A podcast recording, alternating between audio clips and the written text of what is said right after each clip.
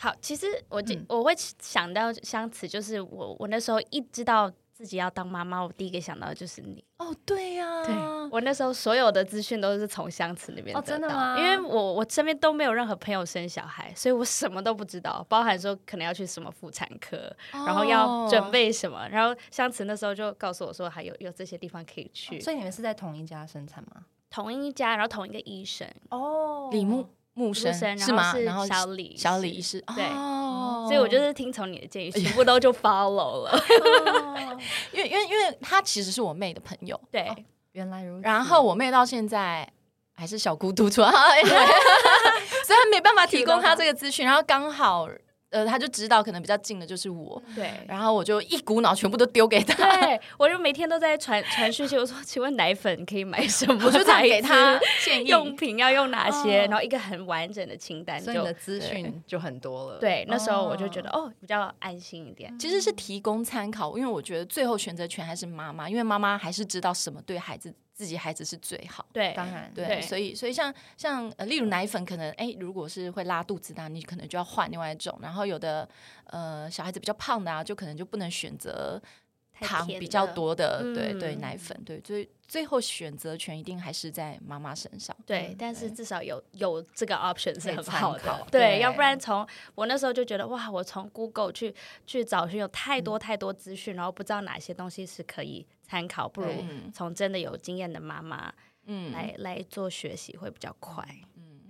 但其实我觉得现代，我觉得我这一辈的妈妈，就对我而言啦，我觉得蛮幸福的。就是虽然网络资讯其实有时候很多、很爆炸、很泛滥，但我觉得可能比起我父母、我们父母那那一辈来讲，我们其实可以得到更多呃比较正面或有效的的资讯，像是。嗯，当然撇除就是广告，每次打打完关键字，很多都是广告排在前面。但是你找找，其实有一些呃呃呃，像养育孩子，怎么教养孩子，嗯、孩子愤怒的时候我该怎么办？男孩的教养跟女孩教养又不同。可是我可以在网络上面找到很多很棒的资讯。然后如果中文不满意的话，不满足，应该说不够满足，不够没有办法让我满足的话，嗯、我还会再去找英文的。然后我觉得哇，网络上真的好多好多这种教养孩子，然后情绪教养的资讯，所以我觉得我会比比起我父母更多的资讯，我也更稳定，我就不会慌张跟慌乱，我会知道哦，其实他现在哭闹不是在挑战我，他其实是在发展哪一块的情绪，我就让他发泄完就没事了。嗯，就你也比较可以理解小朋友的心态，或者是。原因是什么？对，因为以前我们可能就会要听从妈妈的妈妈或长辈他们怎么说，你没有办法反驳。但是像你说的，现在我们可能 Google 一下，我们就可以告诉你，其实研究显示你应该是怎么说。对对对对，他们就没有没有办法。史丹佛大学，对对对，台大学根据，对，因为毕竟长辈的说的东西，他们的建议可能还是有一些呃隔阂，或者是他们其实对于。他们养孩子到现在已经隔了很久的时间，他们有些东西其实是忘记的，可他们就是想要给一些建议，对，所以的确好像自己找，然后比较一下，可以得到一些对自己真的比较有利的。真的很多都忘记，例如，我就说，这个时候如果是我小时候，你就打我了，哪有？哎，对，没错，他们就就是失忆，是不是？就选择性的失忆。他们做任何负面的事情，他们都自己忘记。没有，你都乱讲，你都只你都要算了。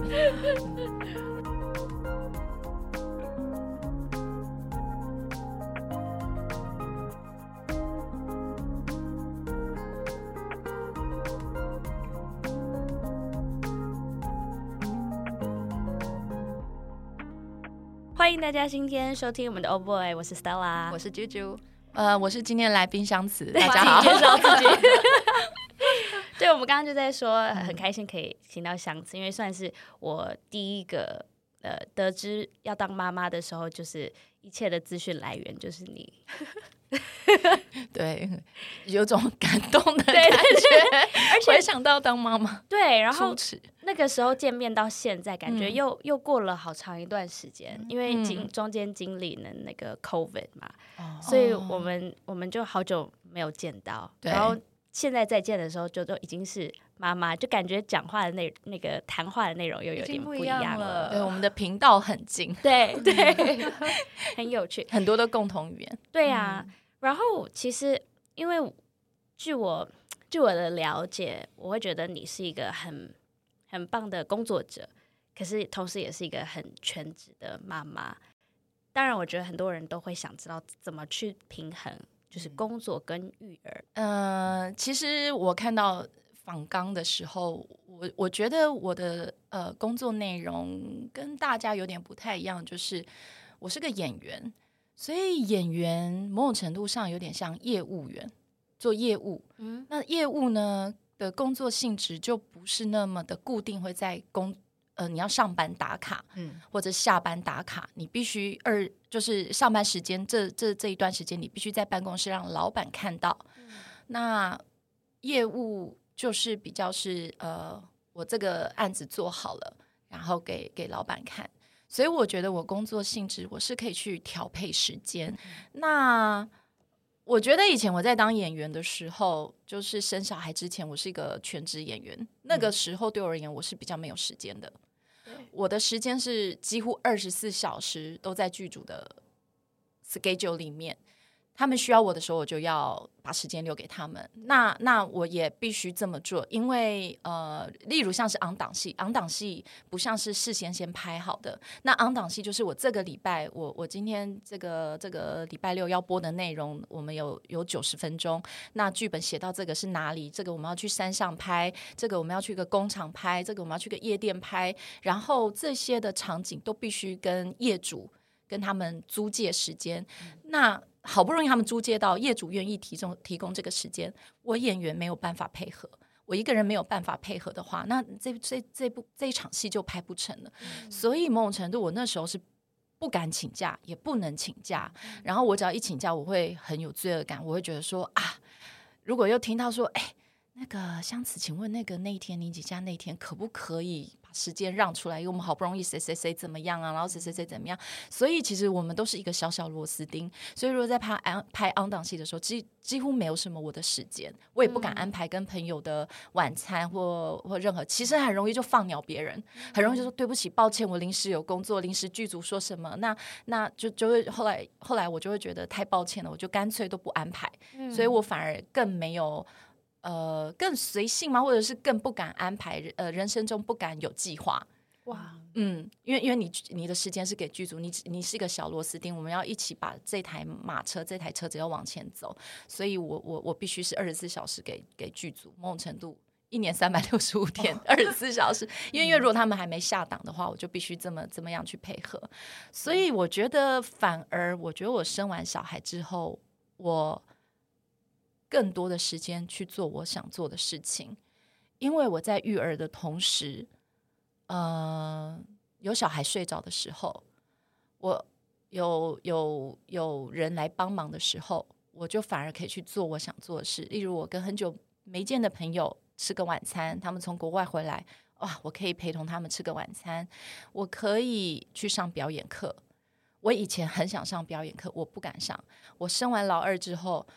我老大生完的时候，我先上的短期。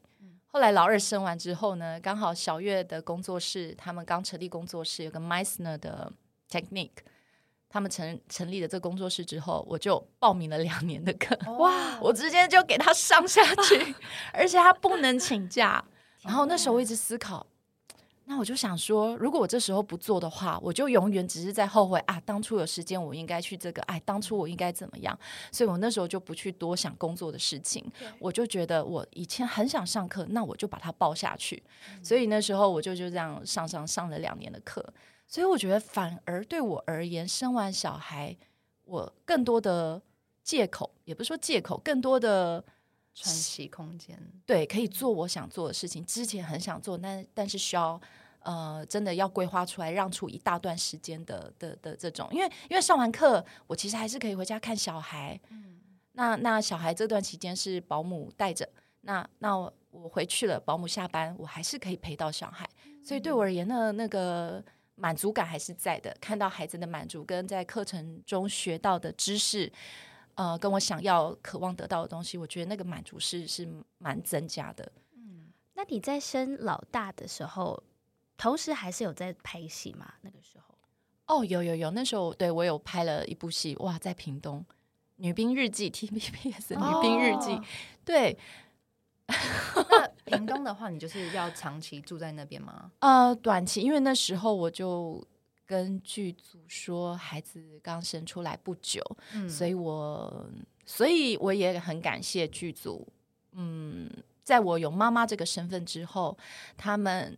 呃，我感谢他们找我回去，然后继续参与这个角色。那那我也很感谢他们也能够体谅我，他们就会帮我集中，嗯、就帮我戏集中起来。嗯、那我就是这几天、这三天、这四天就住在这，或者要一天，或者要两天这样，然后就集中起来，就拍拍拍拍把它拍完，嗯、就不会说就是像可能刚呃刚开始演戏，或者是以前 on 档戏，可能今天拍完这两场，呃，我下午要再等下。等等其他那一场这样子，所以那个时候就是去屏东拍戏，坐高铁下去，然后住在那边，然后拍戏。有一次，因为那时候 Teddy 还很小，他只要没看，虽然有有一个那个时候，呃，我不在会找保姆，或者是有时候我妹妹啊，谁有空会去陪他，但他只要没有看到我，他就是会哭。是，然后那时候我就会很。揪心，对呀、啊，然后就会就心就是好像会被撕裂掉这样子，嗯、我觉得哦，他好难过，他好需要我，他真的很需要我，要哭，但是真的是太凄惨。有一次我就带他下去，嗯，一起去工作，对，那就是真的很错误的选择，是 好难工作，因为那时候。我们虽然我已经提早一天下去，也让他跟我的助理有有有有那个呃互动，一些一些互动，就想说如果我在工作的时候啊，他就可以可以帮我看一下小孩，带他去走一走，就不行哎、欸！我一一进去，妈妈就在那个休息室，哇，哭得好大声哦！然后到最后真的没有办法了，这部戏这场戏还是要完成，于是我说。你把他推出去散步，越远越好。所以那个哭声，他就把他绑在那个那个安全座椅上，呃，那个推车，上面，然后从那个很大声，妈妈妈妈妈，好有画面感，就是很远很远那边都甜，嗯、就是去那边。然后后来拍完之后，他再推回来，然后就，哎呀 还在啜泣。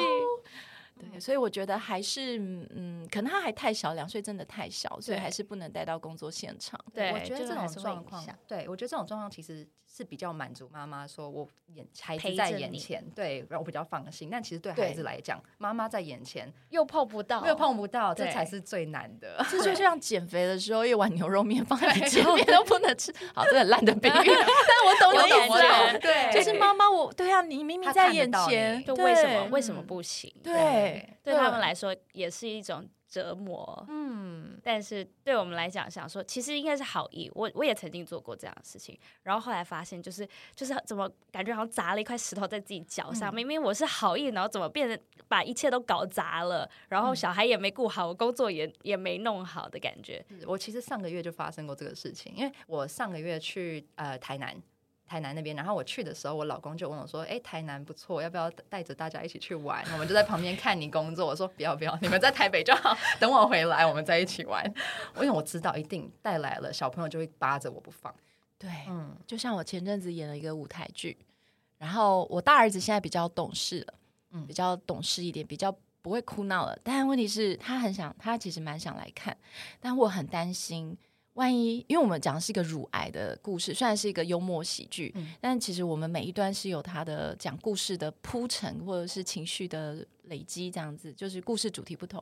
我很担心他会在下面叫 妈妈，哦、因为是现场的，对对，舞台剧啊。然后我们是小剧场，我们在小剧场是很近，他不是在台下，国家戏剧院就是台下，我我就听不到，大家听不到。对，嗯、我很怕他这边妈妈，我会马上出戏。我很好奇，是你，因为你刚才一开始形容你的生活，演演员的生活是那么的忙碌，你是因为小孩子而决定说，我不要投入那么多时间在演戏上面，然后稍微转换了一下，也许是做舞台剧或者是其他的演出，还是你本身的人生规划就想要这样子慢慢的去去朝别的方向前进？没错 你讲的很对，其实我就是。嗯、呃，我觉得就是在嗯、呃、结婚之前拍了一部戏，是改编一个台湾的文学家，呃，叫戏精戏土。后来他电视台播出叫《阿布拉的三个女人》。嗯。那我在拍这个戏的时候，我一直觉得我真的不够，我很不足。我我我觉得我需要，我需要，就那时候更加强我想要上课的这个。意念跟欲望，我觉得我真的不够，很不足。然后我也很想努力把这件事做好，但我发现我的能量跟我的能够支撑的内容不够，我真心觉得不够。那刚好就是遇到我老公，然后我们结婚生子。那在育儿的这段期间，我就觉得我也不是就啊下定就是这个时刻就来做这件事，然后刚好有一些资讯出来了，我就会。往那个方向过去，嗯，刚好是一个分岔路，然后这些时间点有这些资讯加进来，你选择说，那我往这条路把自己更更充实，对自己的。因为如果是之前我在拍戏的话，我不敢去上课，我、哦、我连跟剧组提说，呃，我要休息一下，都就是出国，连出国都都是很困难的，对对对，会导致大家的 schedule 大乱，所以就是不敢去做这件事情，但是。呃，就刚好就是在育儿的时候有，就是有休息时间，我就发现，哎，其实我可以利用每个礼拜三下午去上这个短期的课。那这个老师又难得来上课，我去上上看，哇，一上就觉得说那种成就感跟满足。跟我其实我回来看孩子，我会觉得有一种，因为其实也我觉得表演课很有趣的地方，它会照亮人生。因为表演课里面讲的东西都是我们人生中都在发生的事，只是我平常没有注意到它，是表演老师或者是这些体系把它整理出来，那会让我呃，或者是上课的人，每个人看事情角度会变得不一样。像我回来看到孩子，我就觉得哇哦，老师都说要像孩子一样。我们那个 Meisner 的老师 Martin 就这样说：你看孩子，他在玩扮家家酒。他现在是那个那个，他现在是海呃，那个叫什么小飞侠？嗯、他这样咻咻咻飞来飞去，然后穿着斗篷，他相信自己就是一个小飞侠，嗯、他相信这个这个这个椅子就是一艘海盗船，他就是相信他可以玩得非常的尽兴。妈妈说吃饭喽，放下来去吃饭，回到现场继续可以当上小飞侠，是就是小孩子。其实老师一直。鼓励我们像小孩子一样，然后像情绪的来源，我们因为经过社会化，我们很多情绪是锁住的，嗯、我们不敢生气，我们不敢愤怒，我们连开心也不太敢，嗯、就是很多的东西会让我们就是把情绪都锁住、压抑，压抑。那这个对演员而言是很不 OK 的事情，因为因为大家来看戏就是要看。张力要看 tension，然后要看情绪，在这段人生这一段过程当中，这个演员的情绪的的的的释放施展，对对对对对。嗯、但如果都锁住了，你也没开发，其实我们我都忘记。后来我在看孩子，哇，一秒哭，下一秒笑，下一秒再愤怒，天生的演员真棒，对对，真棒。然后像声音课老师也是，他说：“你看小孩子哭都是哪哭？婴儿。”用丹田哭，看他哭一个晚上，很洪亮，洪亮。然后有的有的会沙哑，有的也不会沙哑，可能哭他二十四小时就会沙哑。但你哭一个小时，他也不会沙哑，因为他都是用用用生命最底层的这一块嘶吼。对，这个是生命泉源，就是所谓的丹田。所以婴儿都是用这边，幼儿都是。even 现在我的呃呃。大儿子也是，都是用这边，他出来声音是很洪亮的。对，然后我们都说小声一点，小声一点。但叫他小声一点的过程，其实我也觉得有点难过。我觉得啊，我在社会化他，对，因为要把他最原始的欲望去把他压抑下去。可是他这时候是兴奋、很开心，但问题是这边很多人，然后我们在一个屋子下面，你就会造成噪音。对，所以有时候会觉得哇。我觉得会有一种两两难，就是我我我因为上了课，我会觉得说哇，这原始的欲望，这些原始的情绪是很美丽的，但是又又在社会化同时，我又觉得哇，我会打扰到长辈，打扰到其他人，我们这样是很没有礼貌的，是没有礼仪的，所以其实有时候在这边是会一个纠结挣扎。对对对，刚刚听香子这样就是分享，你从一个全职的演员到现在变成身兼妈妈身份，然后又是演员。我觉得会打破大家的一个迷思，很多人可能会觉得，像我身边的朋友常常会说，他还没有预备好生小孩，因为他觉得一生小孩就会很忙，他没有时间去做任何事。但是对你来讲，其实反而是反过来，你会把原本太过忙碌的生活分散一点，去找一个 balance。但是我比较好奇的就是，因为我自己的漫画家身份，我也是不同的 case，我可以自己去调节。但是我很容易犯的一个错误就是，我会觉得说我做得到，所以我即便生了孩子，我还是想要塞满我的行程。你有没有做过这种事情？就是不小心还是把自己的行程塞得太满？我其实会让我老公高度参与。哦，哎，我觉得这是一个第三者比较中立的角度，是不是？嗯嗯，我会希望我会。分派 case 给他哦，尤其是因为我是两个儿子，我就觉得父亲跟儿子，因为我老公工作其实很忙，但是我觉得你要的话，你还是有办法陪家人的。嗯，那我只希望，例如说接孩子下课，然后陪他在那个 playground 玩一下，嗯，然后再把他接回家，这就是专属你们父子的时间。不然有妈妈在的话，小孩永远会找妈妈，对，对不对？有三小男孩。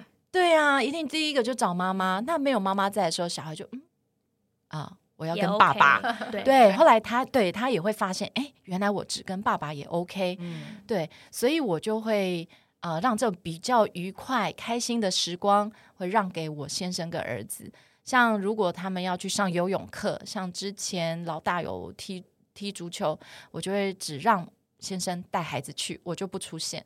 这就是。爸爸跟儿子的时光，嗯、连过他牵着他去上课的地方，他们就可以聊天啦。嗯、不然的话，永远都只会找妈妈聊。以前连推婴儿推车，他只要转头看是爸爸推就哭哎、欸。对，我儿子也是说，你不要摸这个扶手，就是妈妈才能推，真的是真的。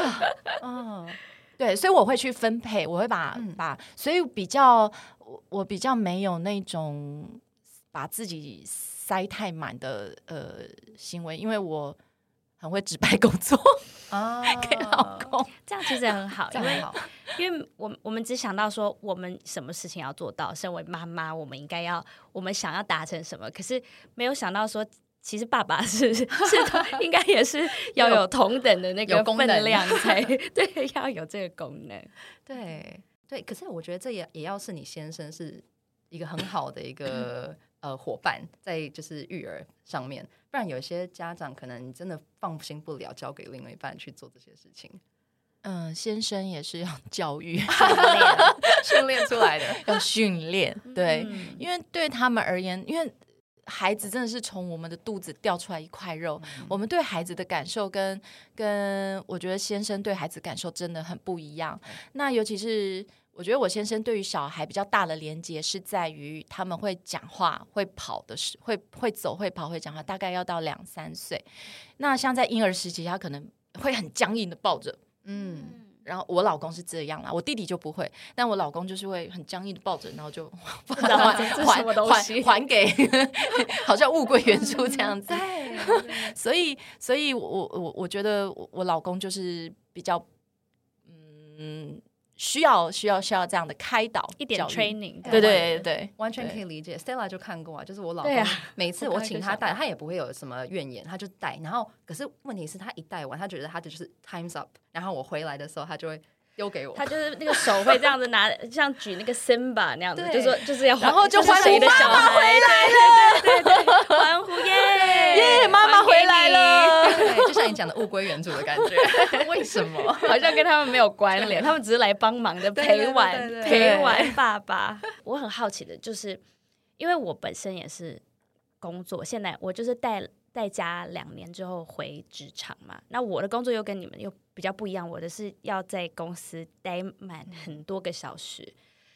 我我常常会觉得，我当了妈妈之后会有一点自我的迷失，因为我变得觉得我要把所有的东西都放下，以小孩为主。即使回到了职场，开始 focus 工作之后，我也会觉得我的人生很 rush，我。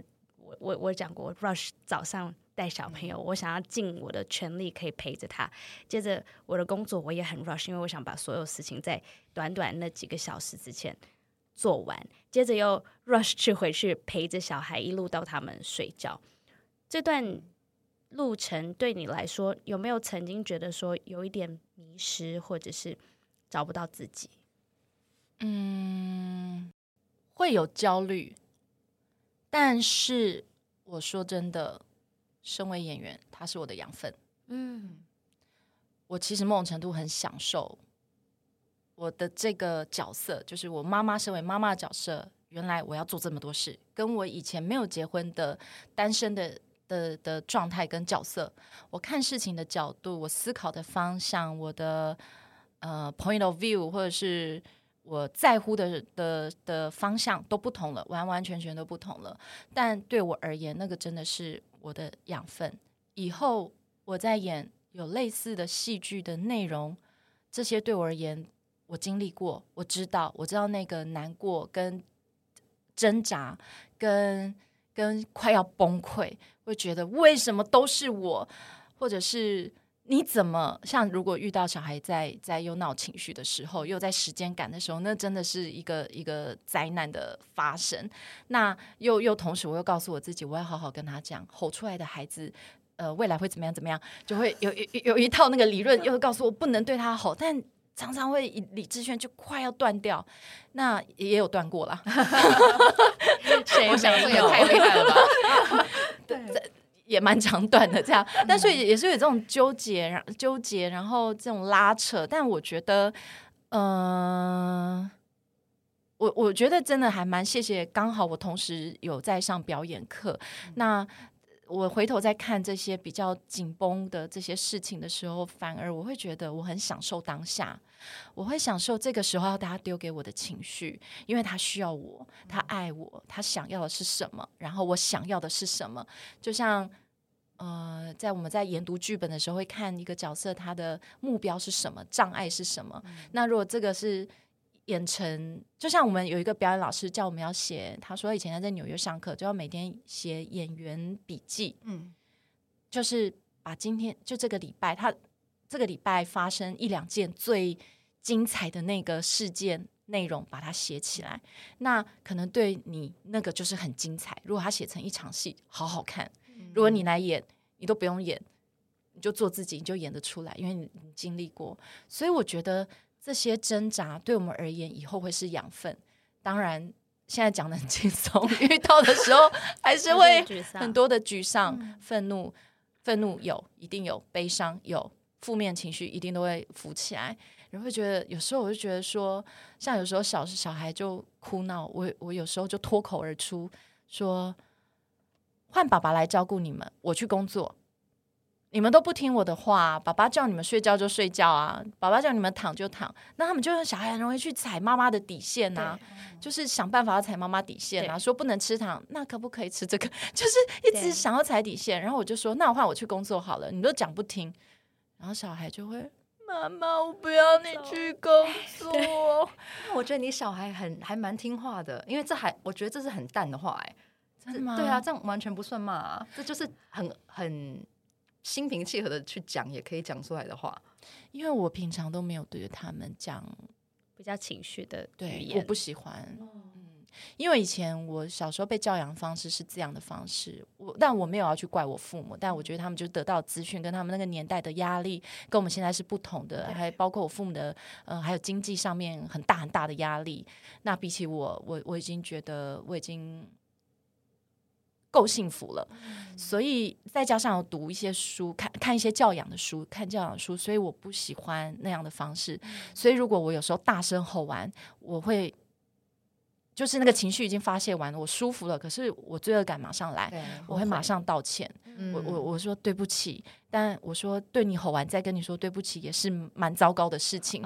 可是。对不起，妈妈，下次应该要再吸一口气，然后我不要讲这种话，会让你很伤心。嗯、所以现在我我发现用这种方式之后，他们也会说，例如有一次我说哥哥对不起，妈妈刚太着急了，所以比较大声，因为真的很赶。妈妈没关系，我知道，因为你是担心我们这样子会怎么样怎么样，所以你会觉得这样不安全，所以你才会比较大声。没有关系，妈妈我知道。那我觉得说哦。好贴心，也可以理解。对，就他他可以理解，所以平常我不太用太重的话。然后小时候我我我我们家三个是被，我觉得这个我们这一辈应该都是吧，我不太确定。那我听到很多都是被打打出来的，嗯，我也还没有对孩子动过手，因为我觉得像我有时候我先生就母羊座很容易就哇，像那个库斯拉或者是那个绿巨人浩克马上变身，这是母羊座的个性吗？因为我儿子对。对，我老大也那种压起来那种，哇！我就想说，到底是从哪里来的？嗯，那是小孩天性，然后加上母羊座可能会保持比较久，一路到成人吧。然后我就会说，他又没有做什么奸犯科，又没杀人放火，他又没有偷东西，又没有怎么样，为你就要用这么大、这么这么大的情绪灌在他身上。我说，你要给他犯错的机会，所以，所以。我觉得可能是因为这样，所以我只要讲这种，那我们换妈妈去工作好了。你们都不尊重妈妈，他们就会很难过，他们觉得说天要塌下来了。哦、反而这种真的是有点讲道理的感觉，他听得进去，比起大吼大叫。你这样一讲，我才意识到这件事，不然我也没意识到这件事。哦、我我反而还在检讨，说我好像感觉在恐吓他们，你们不乖，我要去工作。恐吓我才要检讨。我听完我就觉得我我就是那个在大吼大叫的人。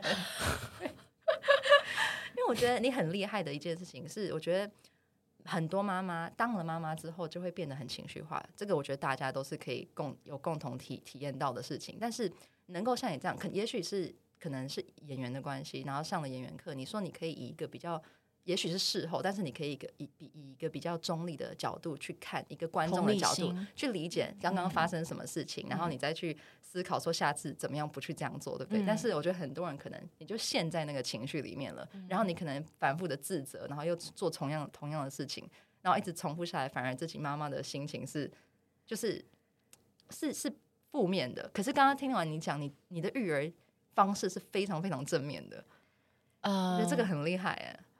我我之前也有听过，就好像看一本书，他们就说，如果你没办法控制自己的情绪的话，你要怎么期待一个三岁的小孩去控制他们的情绪？嗯、我觉得有点像是你的教育方式，你会希望以你自己的以身作则的概念，如果你大叫了，你小孩可能也会大叫；如果你这样子骂他，他不会理解，但是你如果让他理解为什么你这样子骂他，即使是事后的补救，我觉得都比骂完了然后转身。转身就走还要好，因为那个伤创伤是留在孩子的心里面。嗯，所以我是我也是因为上演员的课接触到，但这个比较心理学那一块，就是 inner child。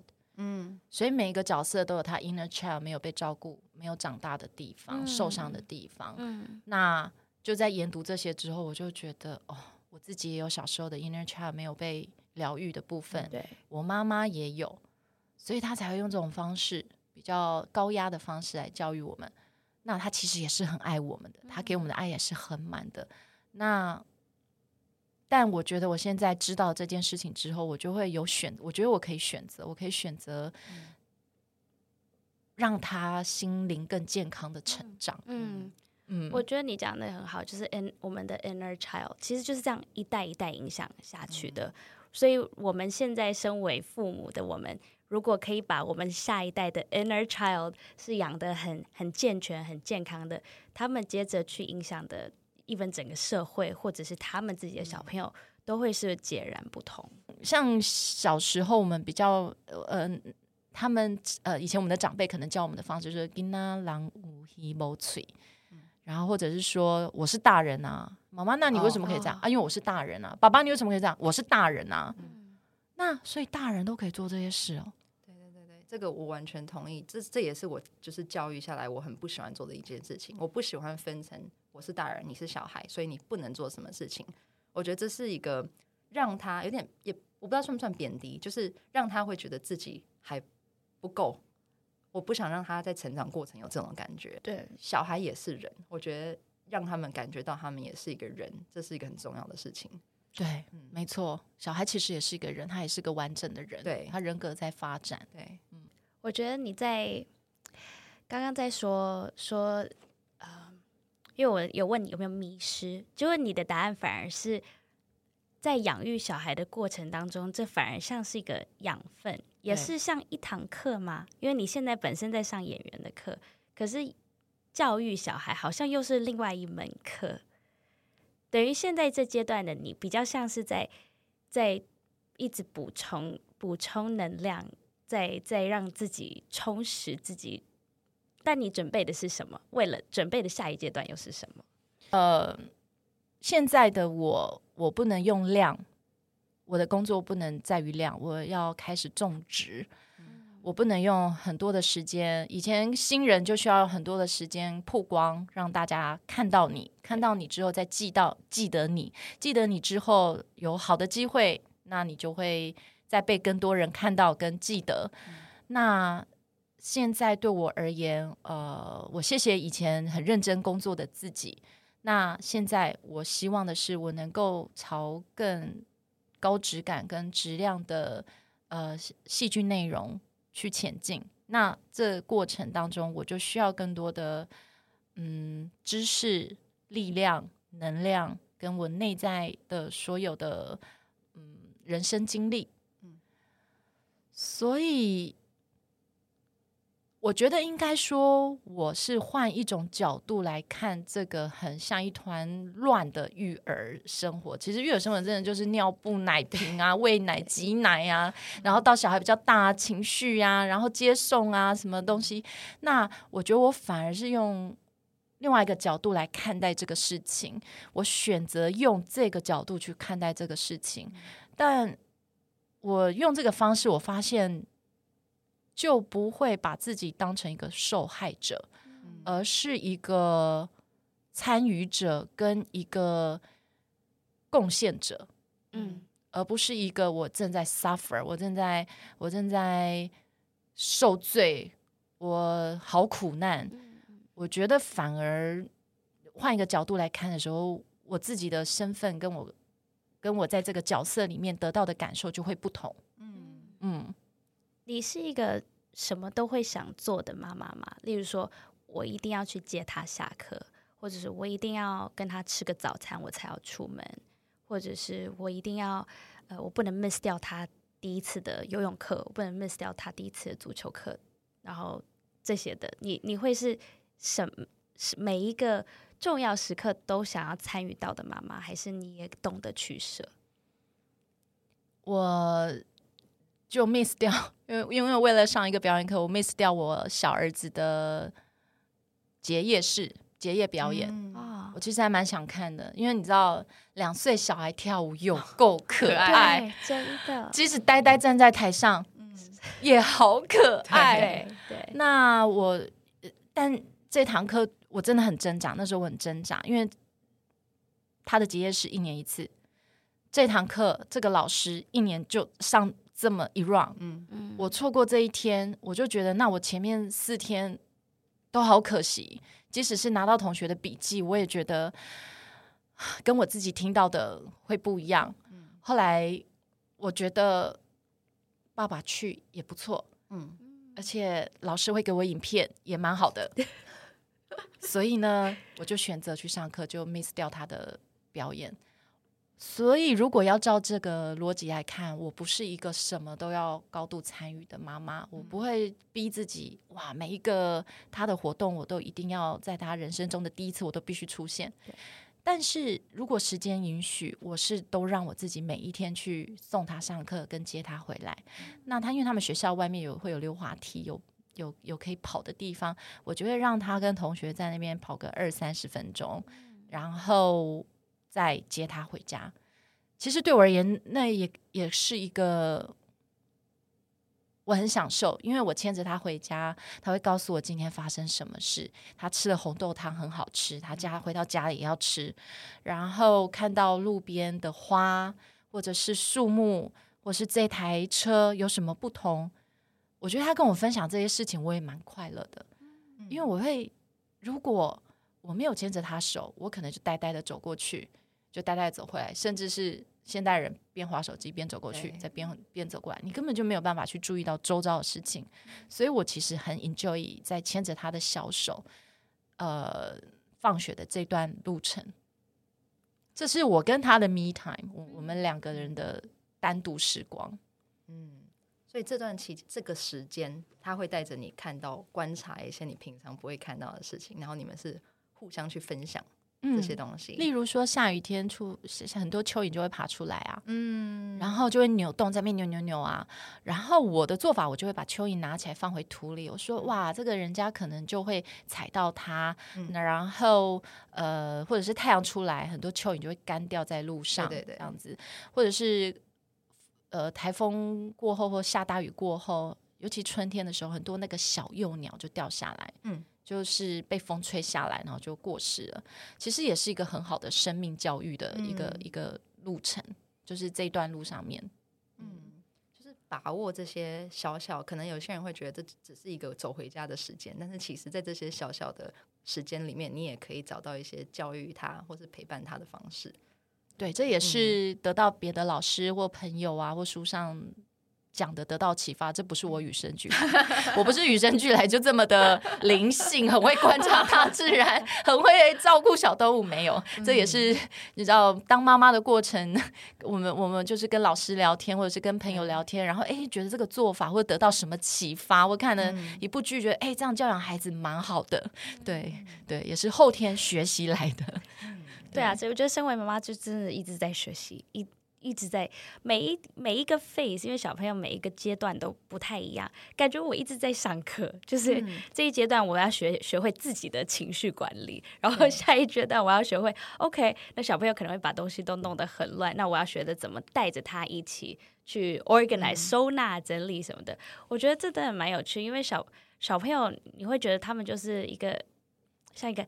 很空白的海海绵，嗯，他们一直在吸收，但是我们带着他们的同时，我们也跟着一起重新吸收一些我们以对视为理所当然，或者是觉得说就是这样子的、嗯、的东西。而且跟小朋友相处的时候，就有点像你刚刚讲那个 inner child，好像会重新被唤起来，你就跟他一起去重新发掘这些。其实是、嗯、有时候我看他在哭，我小时候有一些场景会回来，哦，我已经忘记了，或者是。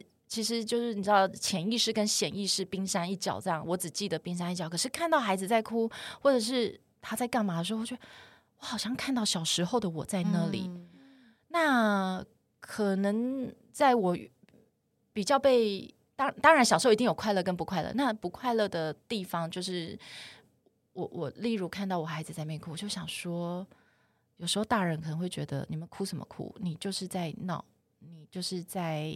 不懂事，嗯、可是那个时候我我看到很委屈的自己在那里，嗯嗯嗯嗯，我反而过去，我去抱他，好像在抱我小时候的我那种感觉。嗯，我懂你这个意思，因为像是我觉得呃比较可能上一辈的教育方式，他们就像我们刚刚讲到的，可能他们比较觉得说大人就是大人，小朋友就是小朋友，小朋友不懂，小朋友很多事情可能就是。还没有发育完全，他们不懂，没有观察到这些事情。可是我觉得其实完全是反过来，小朋友观察到的更多。我现在在带小孩的时候，我会想到我小时候的时候，可能长辈跟我说什么：“哦，这个你不懂啦。”然后我记得我当下的心情是很难受的。我会觉得说：“我懂啊，而且我想知道。”所以我现在不会想要把同样的事情哦去对待我的儿子或我的女儿。对，嗯，的确有时候会反射到自己小时候的一些。记忆，记忆对，对，跟那个其实某种程度是蛮蛮被压抑跟比较难过的，嗯、对对对，然后然后但没有办法得到疏解，嗯、但是你透过在教育的孩子的的这个过程，你就把他也把自己的小孩自、嗯、自己的那个小时候自己疗愈，对对对对，没错。像我有一些朋友就很纠结说。因为他也是工作关系，他必须常出国。然后他出国的话，他就要找保姆，嗯、找爸爸妈妈来帮忙。因为他有三个小孩，所以他就很纠结，然后他很难受，甚至是很委屈。他就会觉得说怎么办？小孩又要给保姆，那他也是一个母爱非常满，我们都是母爱很满的妈妈，但他就会觉得我必须要把我的所有时间都给他，我。才是爱孩子，嗯、才是一个好妈妈。对，但是以前我看过一个文章，那我也是从这篇文章得到救赎。他说，如果说你的孩子是在一个有爱的环境，照顾他的人是爱他的，那他得到的爱跟妈妈给予的爱，其实都是一样质量很好的。嗯、所以妈妈不要去觉得罪恶感。觉得说我没有这样做，我就是一个坏妈妈，我没有给他爱，他就不会不健康。但其实这个时候，如果主要照顾者给的爱一样多的话，那他还是很健康的。所以我也是看这文章得到救赎，就觉得啊，我不要什么东西都一定要是我，因为我觉得有。我现在回想起来，第一个我我生老大的时候，我就会哦。我生老大的时候，我母婴同事到最后一天，那个要离开那个那个月子中心，月子中心的时候，那个护士小姐说：“我帮她洗个澡，我都还没有帮她洗过澡。天哪” 我因为我母婴呢，我就我好，我就哇，好奇妙，一个小生命怎么会这样子呢？然后我就二十四小时就让他在我的房间里面，我就母母婴同事。然后到回到家之后，我就会觉得洗澡我要帮他，喂奶我要帮他，我要陪他玩，因为我是他妈妈，这应该都是我，嗯、而且我也蛮自私，我要独享他这些每一个可爱的 moment。嗯，他笑要对我笑，他哭。也是只有我能安抚他，嗯、我觉得我我有种好像在谈恋爱的感觉，独独把他独占了的感觉。对，嗯、就是这个可爱的一刻，呃，他他跌倒要人秀秀，一定要我，一定要妈妈。如果是找爸爸或者是保姆阿姨或者阿嬷，我可能会玻璃心碎。对，我觉得我生 Teddy 的时候是这样，可是到比较后面的时候，真的觉得好累哦。你这样等于是把他训练成只能要你。对啊，某种程度是这样，嗯、会觉得不太对，应该要让爸爸跟儿子玩，对，对 这样他才不会永远只是妈妈妈妈，他也会分散一点。对，对当你要找妈妈，妈妈在这儿，但是我觉得爸爸跟你玩比较好玩，爸爸很会玩车车，妈妈不会车车。嗯，嗯，对，我现在回想起来，哦，有有道理，嗯、因为就像你你刚才你刚才说的一个，呃，不一定就是对，即使。别人在照顾我，我不能亲自去接他。可是假设我请我妈妈去接他，嗯、但我妈妈同样给予他的是满满的爱，那就没有差别，可能啦，就没有太大的差别。陪伴小孩一样也是重质不重量。如果你今天很多的时间都在陪小孩，可是这段期间内你还要做点别的事情，比如说你可能在手机上，你在滑手机或者你在打电脑，他在看在眼里的是妈妈很忙。但是如果你上班的时候就上班，你下班之后也许时间比较短，但是你那段时间是全心全意对在陪伴他，那他就觉得我看到妈妈的时候，妈妈都是在陪我。嗯、然后，嗯，而且我觉得像是你刚刚讲说，你妈妈也会去接儿子。对，其实我有时候，比如说我真的我我也会累，妈妈都会累。那累的时候，我可能就脾气比较不好，或是我比较没耐心。这段期间的值应该也不是很好。我在陪伴他，这个时候如果换一个人去用比较新鲜的角度，然后去真的很投入的陪他玩。他反而接受到的是更满的，对，等于就像你刚才说，我们轮流嘛，这个时间指派爸爸去带他，然后爸爸前面也有休息到，或者是有他自己的时间、嗯、陪小孩的时候，就变成是一个一百分的自己。对，但每个人都是一百分的的自己去陪小孩的时候，可能那个整个的成效会比一个非常劳累的妈妈抱怨对，对来、嗯、来带。我觉得哎，这也是蛮有趣的一点，蛮好的一个观点，对。但但我有发现，我如果工作完，或者是嗯，我工作完，我回去我是很兴奋的。我看到孩子，我是高兴的。我也是，我会觉得我很有成就感。我觉得我做了好多好棒的事。对对对。然后回到家看到孩子健健康康，我好棒。嗯、对我会我会有一种满足感哎、嗯。我觉得这可能对于就是热爱工作的妈妈来讲，就是你在工作的时候其实是一种充电。然后你回到家的时候，嗯、看到小朋友，我也是一样，就是会觉得说，哎，我刚刚做完很多工作，然后现在回到家，我可以当妈妈这个角色，就会很开心。对，嗯、对我有发现，我有这，我、我我我也是很意外发现，我工作完反而不会觉得疲倦或累，很想睡觉。其实晒一天太阳，我反而回去觉得一种那种脑内啡跟多巴胺很满，嗯、然后肾上腺素也很强烈那种感觉。我觉得一方面，这可能是因为你知道，有些有些妈妈可能会在成为妈妈之后有点迷失自我，就是可能原本的身份就舍弃掉了。然后这种时候，其实我觉得还蛮危险的一个状态，就是你变成只记得自己是某某人的妈妈，但是我们在可能在工作的时候，我们会回想起哦，我们自己还有另外一个身份，然后我们有一个职业可以让我们去全全全力发挥我们的一些才能。但是回到家之后，我们还有另外一个角色，但是对可能。某些全职妈妈来讲，他们容易不小心陷入这个状况，因为我觉得有一些长辈可能到了某个年龄，他就会说：“哦，你当初就是因为为了带你，所以我没有做这件事情。”就就变成某一种责怪。到了一一定的时候，情绪勒索。嗯，我觉得这就是你，这是你当初自己的决定，你不应该把它之后投射在小孩身上。嗯嗯，我也是从我的长妈妈看到，因为我因为。因为我们三个小孩都年纪很近，嗯，那我妈妈就是一个全职的妈妈，嗯，她中间有工作过，但她去工作的时候，我们就出很多事，就是要不就这个受伤，那个怎么样，哦、然后所以我后来我妈妈就不去工作了，嗯、所以就一直当全职妈妈。但当我们一个一个都离开家里去念书，然后开始念书之后，就开始投入职场，嗯、就花很多时间工作。我妈妈空巢期好严重哦，她的。会忧郁哎，对，然后他会难受，他会觉得他没有人爱他，没有人要他了，嗯，然后重心都没了，重心都没有了。所以我觉得，呃，我觉得现代女性。也也应该不是说我要去规范或者给一个定义现代女性该怎么样，而是说我觉得如果我们除了家庭生活外，我们有一个自己的兴趣可以投入的地方，例如工作也好，例如你喜欢画画，你就一直在画画，然后一直喜欢写作，还是持续写作。当你这两件事情都有做的时候，然后我觉得我们在小孩大的时候，我们的心态会比较呃。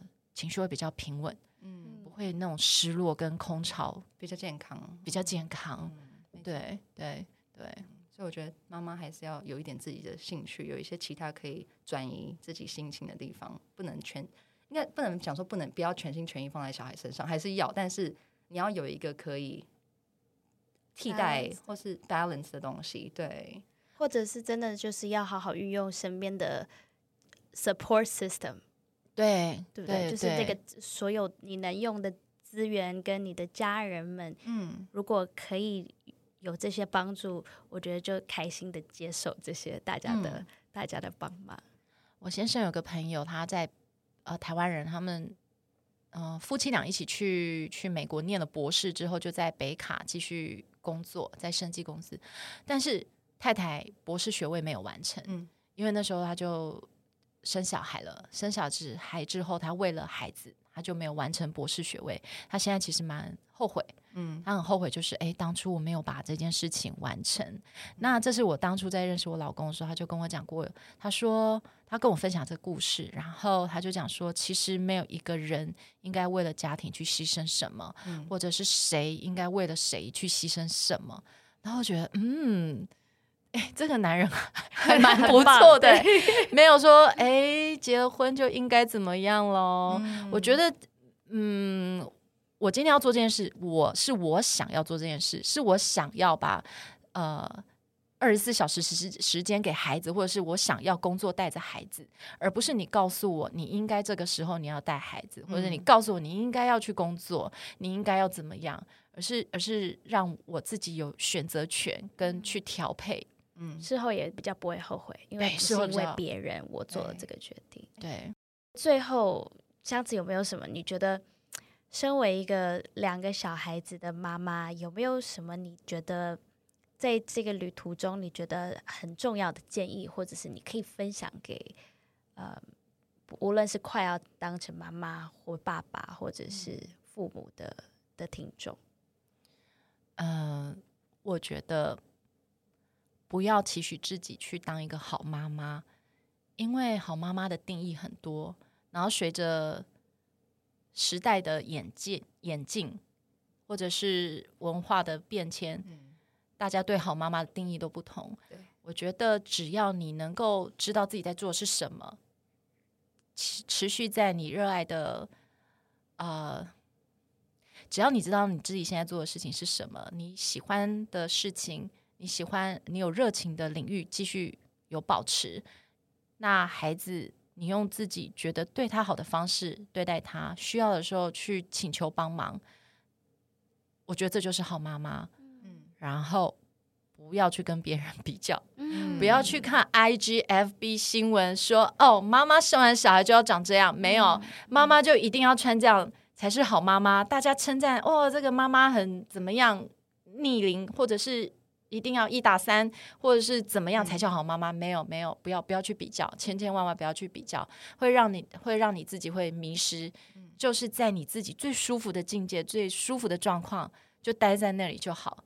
就像生完小孩，我就不是那种半年就会瘦的，我即使喂喂母乳，我还是要两年之后我才会恢复我的之前身材。嗯、那那就就这样子，对，不要这样就觉得自己很糟糕。没有，没有这件事情，嗯、相信自己。嗯，没有人可以。给你上标签说，哎，你这样做对或不对？就是相信你自己的选择，然后爱你自己的选择。嗯，妈妈是一个很棒的角色。嗯，我觉得这是个很棒的建议，因为我觉得现在太容易，很多人都会被这些呃 social media 绑架，看到别人光鲜亮丽的样子，看到人家做了什么事情，都觉得为什么我没有做成这样子。可是的确，身为妈妈这个身份有太多种不同的做法，真的做自己就好了。嗯嗯、对啊，而且光是身为一个妈妈，本身就是以当一个妈妈这个身份，我就觉得已经很伟大了。把小孩生出来就已经很伟大了。对，对嗯，好，今天真的谢谢香慈，可以加入我们，谢谢你，谢谢谢谢，对对，超开心的，谢谢你的分享。好，那我们下次见，拜。拜。